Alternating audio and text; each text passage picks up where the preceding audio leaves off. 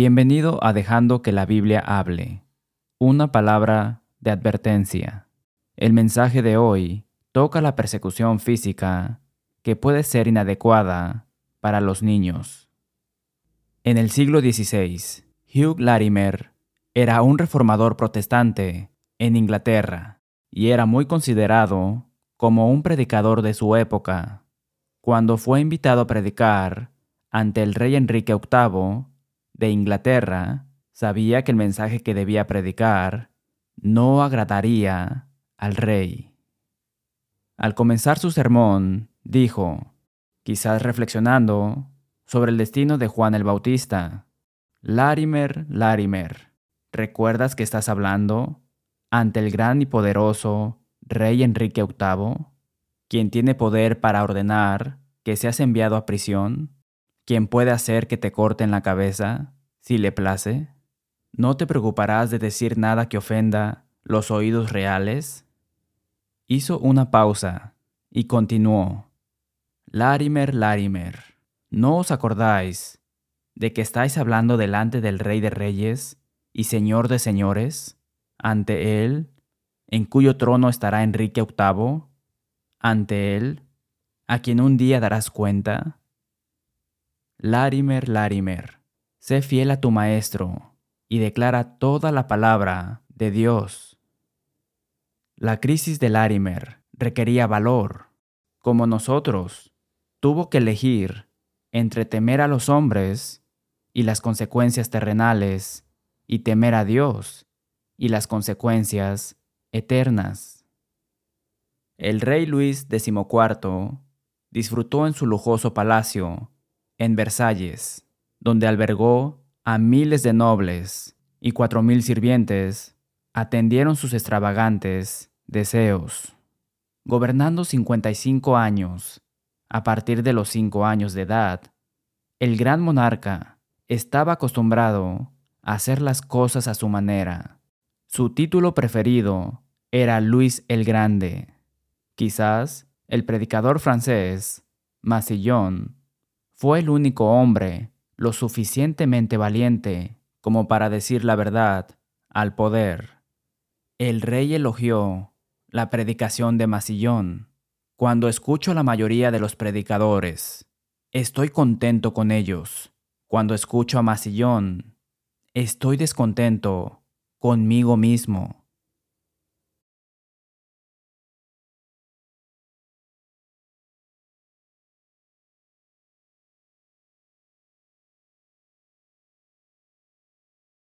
La historia del Evangelio es una historia de valentía.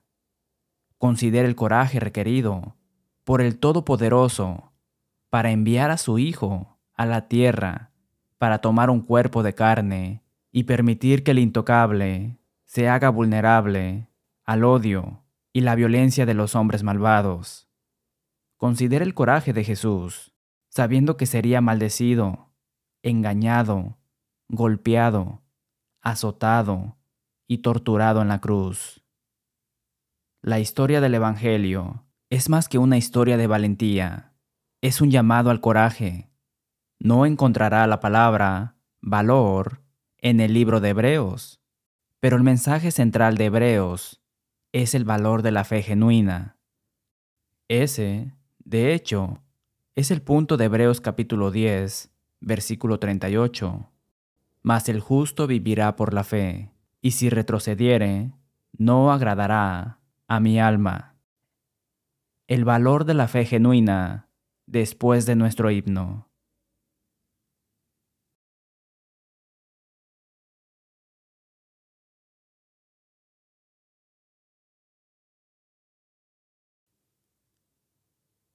La historia del Evangelio es más que una historia de valentía es un llamado al valor. La historia del Evangelio nos equipa con coraje a través de los ejemplos de Jesús y de hombres y mujeres de fe imperfectos. Este mensaje se concentra en el libro de Hebreos y particularmente en Hebreos capítulo 10, versículo 32 al capítulo 12, versículo 11. La fe genuina genera valor para defender el bien y contra el mal con un espíritu piadoso. Siempre ha, siempre lo hará.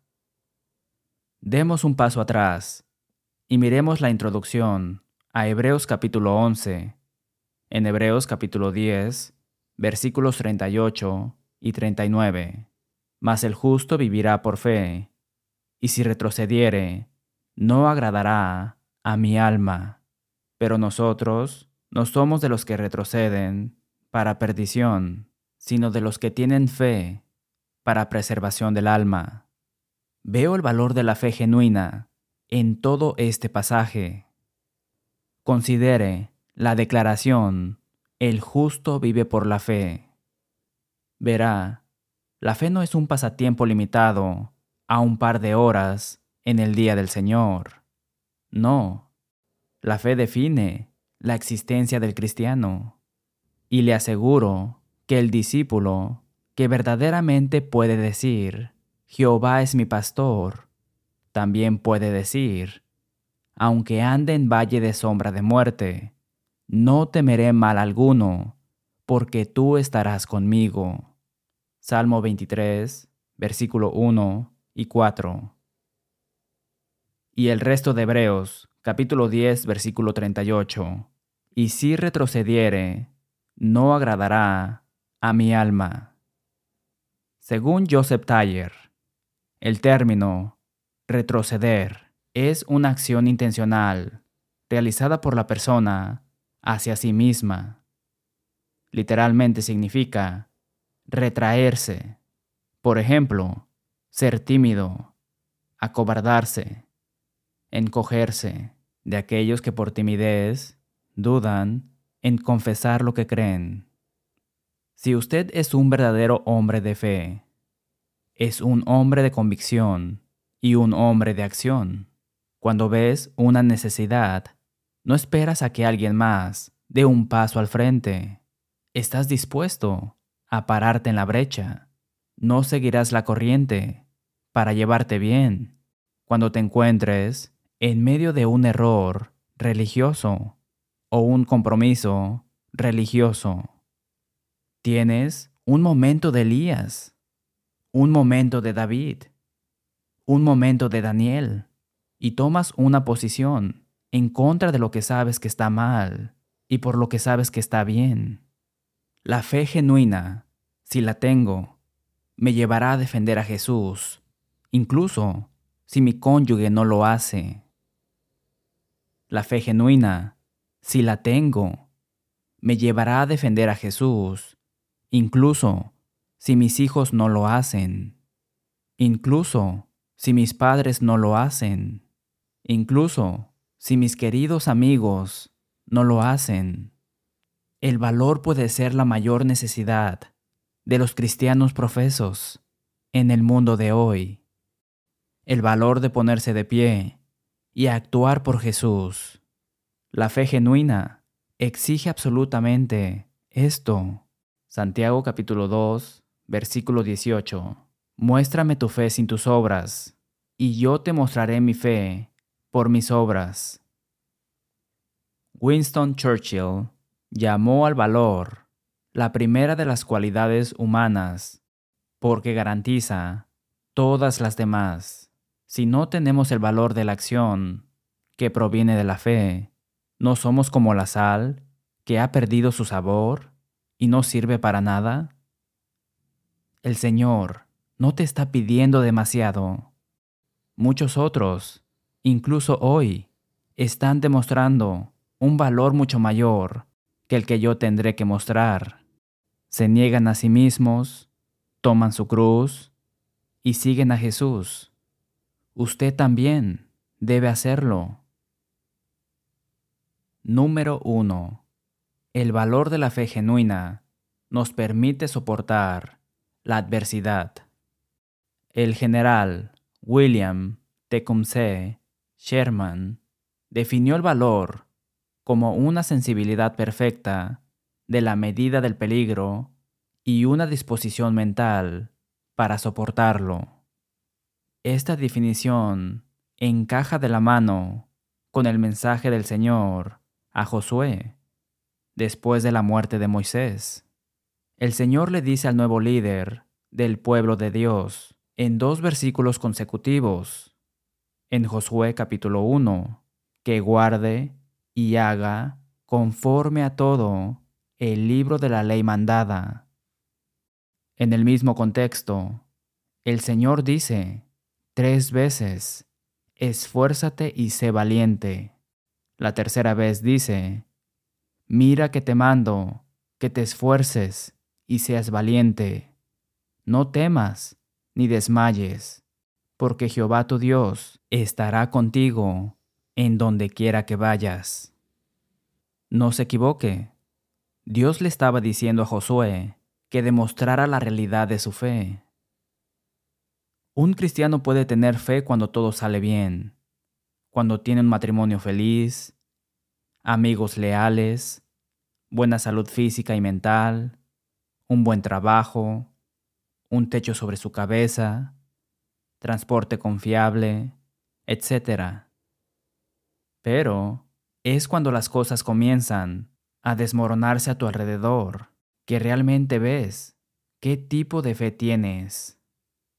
Cuando un reportero le preguntó a Mike Tyson si estaba preocupado por Evander Holyfield y su plan de lucha, respondió, todos tienen un plan hasta que les das un puñetazo en la boca. ¿Cómo respondes? ¿O cómo responderás cuando la vida te dé un puñetazo en la boca? ¿Te aferrarás cada vez más a Jesús? ¿Se profundizará tu vida de oración? ¿Buscarás en la palabra de Dios y en otros cristianos respuestas, aliento y alivio? ¿O descargarás tus frustraciones en tu familia y amigos? ¿Te volverás amargo? ¿Abandonarás a Jesús y a la iglesia? Puede que sienta que nadie lo ha pasado tan mal como usted. ¿Recuerda algo de lo que soportó el apóstol Pablo? Segunda de Corintios, capítulo 11, versículos 23 al 28. ¿Son ministros de Cristo? como si estuviera loco hablo. Yo más, en trabajos más abundante, en azotes sin número, en cárceles más, en peligros de muerte muchas veces. De los judíos cinco veces he recibido cuarenta azotes menos uno. Tres veces he sido azotado con varas, una vez apedreado.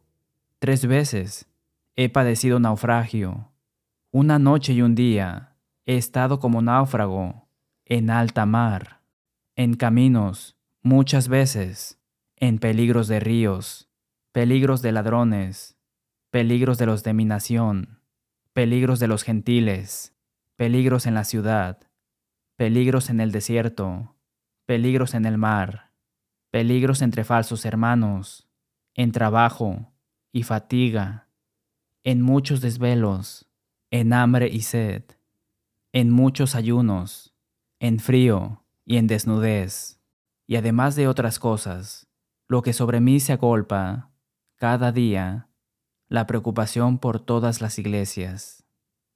Ahora, eso es lo que yo llamo adversidad. Note su respuesta. Segunda de Corintios, capítulo 4, versículos 16 al 18.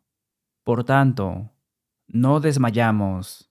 Antes, aunque este, nuestro hombre exterior, se va desgastando, el interior, no obstante, se renueva de día en día, porque esta leve tribulación, momentánea, produce en nosotros un cada vez más excelente y eterno peso de gloria, no mirando nosotros las cosas que se ven, sino las que no se ven. Pues las cosas que se ven son temporales, pero las que no se ven son eternas. Ahora, eso es el valor de la fe genuina.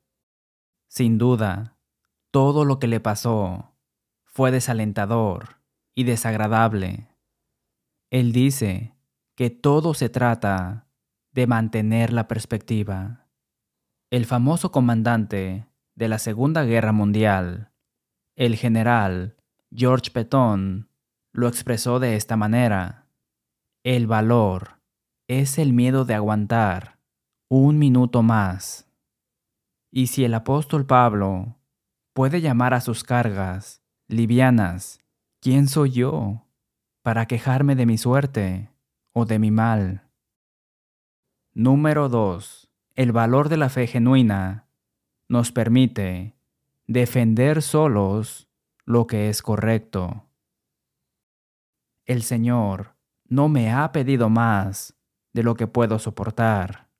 Muchos otros, incluso en nuestros días, soportan una carga más pesada de lo que se me ha pedido que soporte por mi fe. Vemos una gran cantidad de ejemplos en Hebreos capítulo 11, pero también hay muchos ejemplos hoy. Imagine que eres un profesor musulmán de historia islámica en la Universidad Al-Azhar, en el Cairo, Egipto, la universidad islámica más prestigiosa del mundo, fundada en el año 970 después de Cristo. Eres un imán, el equivalente islámico de un predicador, en una mezquita en Giza, Egipto, predicando a 250 musulmanes todos los viernes. Estás en lo profundo. Enseñaste la versión políticamente correcta del Islam, pero estabas confundido acerca de la verdad del Islam. El doctor Mark Gabriel escribe, sabía que lo que estaba enseñando no estaba en el Corán, que memoricé en su totalidad a los 12 años de edad. Me dijeron que predicara un Islam de amor, bondad y perdón. Uno de mis amigos musulmanes era miembro de un grupo islámico masacrando cristianos. Le pregunté, ¿por qué estás matando a nuestros compatriotas? Él estaba enojado. De todos los musulmanes, tú deberías saber, los cristianos no aceptaron el llamado del Islam y no están dispuestos a pagarnos el jizya, impuestos, para tener derecho a practicar sus creencias. Por lo tanto, la única opción que tienen es la espada de la ley islámica. El doctor Gabriel sabía que tenía razón. Escribe sobre su conflicto interior. Todas las contradicciones en el Corán estaban causando un problema para mi fe. Pasé cuatro años obteniendo mi licenciatura, graduándome en segundo lugar de seis mil, cuatro años para mi maestría y tres más para mi doctorado, todos estudiando el Islam. Conocía bien las enseñanzas. El Islam está lleno de discriminación contra las mujeres, contra los no musulmanes, contra los cristianos y muy especialmente contra los judíos. La historia del Islam, mi área especial de estudio, solo podría caracterizarse como un río de sangre. Cuando él comenzó a cuestionar el Corán con los estudiantes, lo llamaron a la alfombra. Le dijo a los funcionarios de la universidad, ya no puedo decir que el Corán viene de Alá. Esta no puede ser la revelación del Dios verdadero. Me escupieron en la cara, me maldijeron, me despidieron. La policía secreta egipcia me secuestró y me puso en una celda con dos musulmanes radicales. Durante tres días no me dieron comida ni agua. Luego, durante cuatro días, la policía secreta siguió acosándome. ¿Con qué pastor hablaste? ¿Qué iglesia has estado visitando? ¿Por qué has traicionado al Islam? Mi interrogador apagó un cigarrillo en la parte superior de mi mano y en mi labio. Otros oficiales golpearon mi cara, pulsaron un rojo caliente, disparatizador, en mi brazo. Me ataron los pies a una cama de acero y empezaron a azotarme los pies hasta que me quedé inconsciente. Cuando desperté, el oficial todavía me estaba azotando los pies. Luego, me llevaron a una pequeña piscina llena de agua helada. El oficial dijo, Entra. Hacía tanto frío que traté de salir, pero él me azotaba cada vez que hacía un movimiento. Tengo un nivel bajo de azúcar en la sangre y me desmayé por el frío. Una tarde me metieron en agua hasta los hombros. Entonces las ratas empezaron a arrastrarse por toda mi cabeza y mi cara. Me dejaron allí toda la noche. Afortunadamente, mi tío, un miembro de alto rango del Parlamento egipcio, me encontró y arregló mi liberación. Hasta este punto, el doctor Gabriel solo tenía el valor de la honestidad y la integridad. Vivió sin fe durante un año, solo sabiendo que el Islam no era cierto. Después de explicarle su suerte a una farmacéutica, ella le dio una Biblia que lo llevó a la fe en Jesús. Cuando se corrió la voz de su conversión al cristianismo, dos hombres lo atacaron en la calle con cuchillos y lo apuñalaron hasta que intervino la policía. Cuando su padre supo que era cristiano, su padre se desmayó.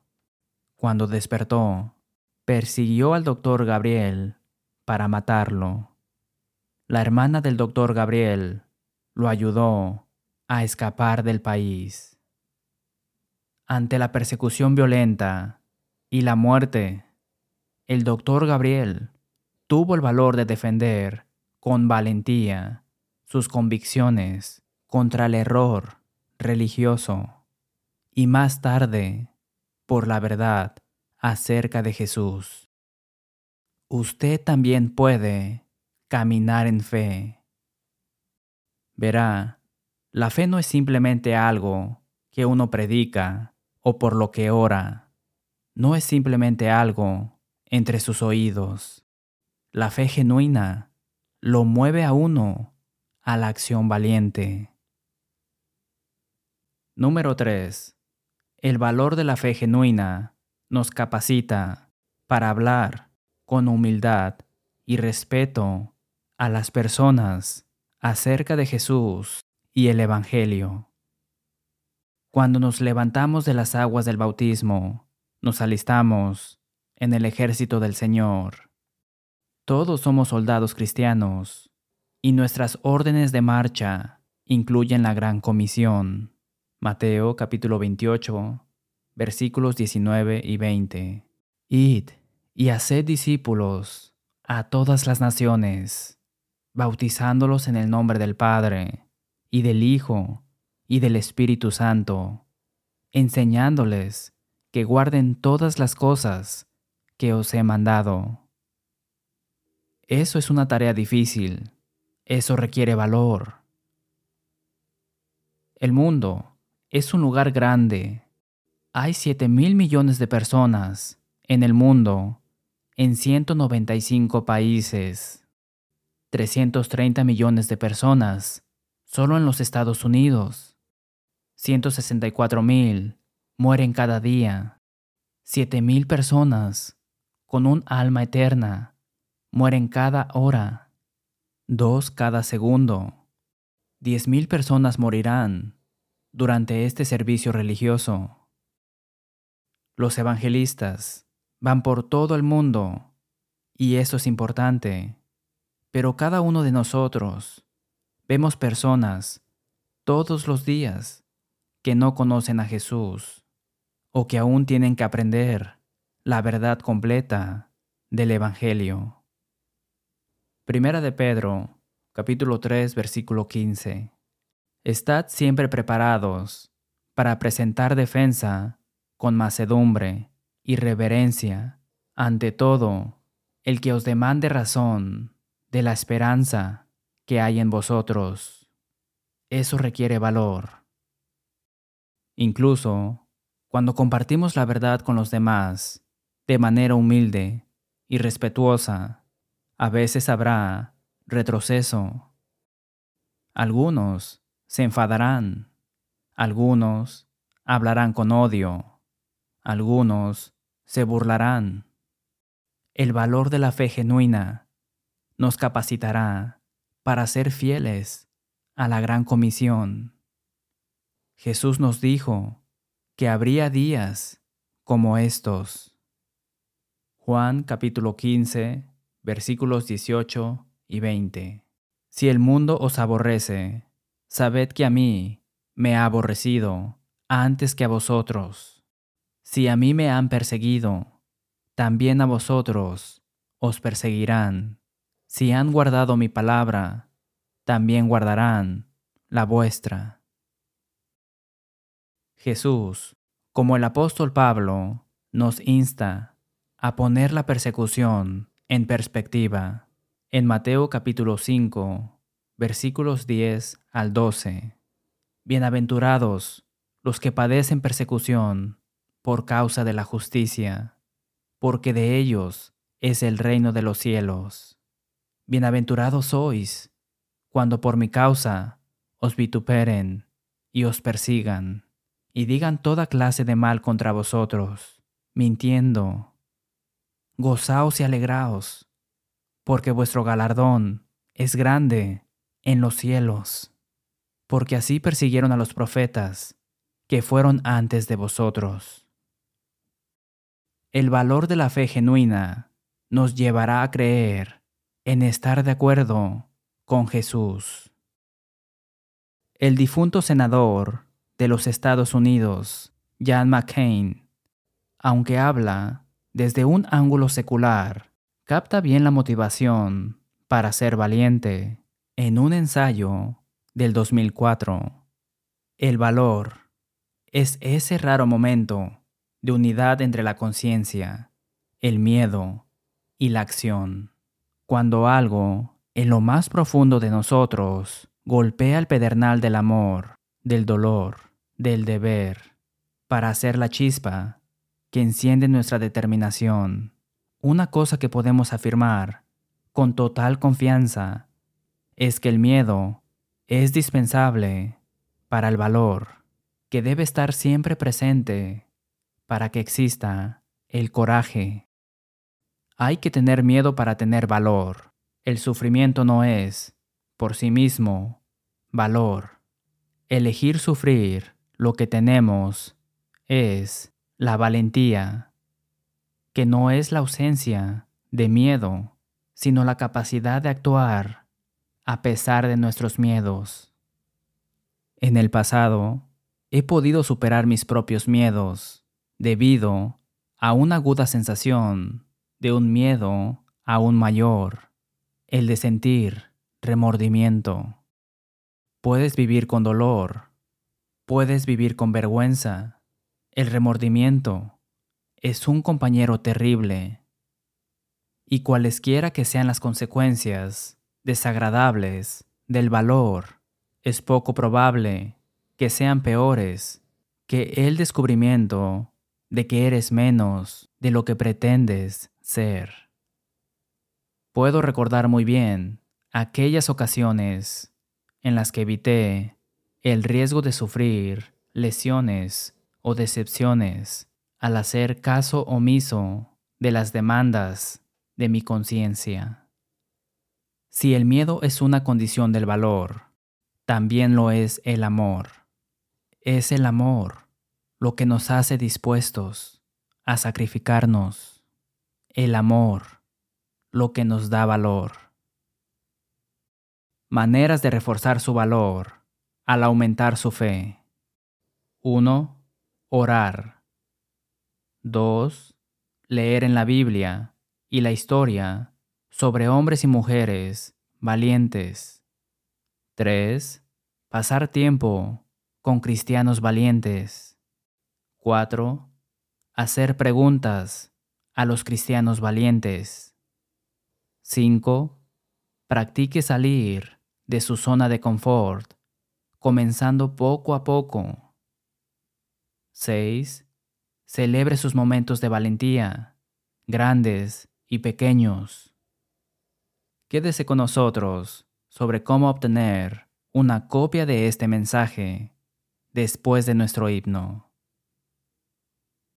Gracias por ver Dejando que la Biblia hable. Esperamos que haya escuchado a Dios hablarle a través de las Escrituras. Si desea obtener una copia gratuita del número 1398, El valor de la fe genuina, o nuestro curso de estudio bíblico gratuito, por favor, llámenos o escríbanos. Visite nuestro canal de YouTube y letthebiblespeak.com para ver videos del programa. Finalmente, hacemos eco del sentimiento del apóstol Pablo cuando escribió en Romanos capítulo 16, versículo 16, Os saludan todas las iglesias de Cristo. Hasta la próxima semana y que Dios les bendiga.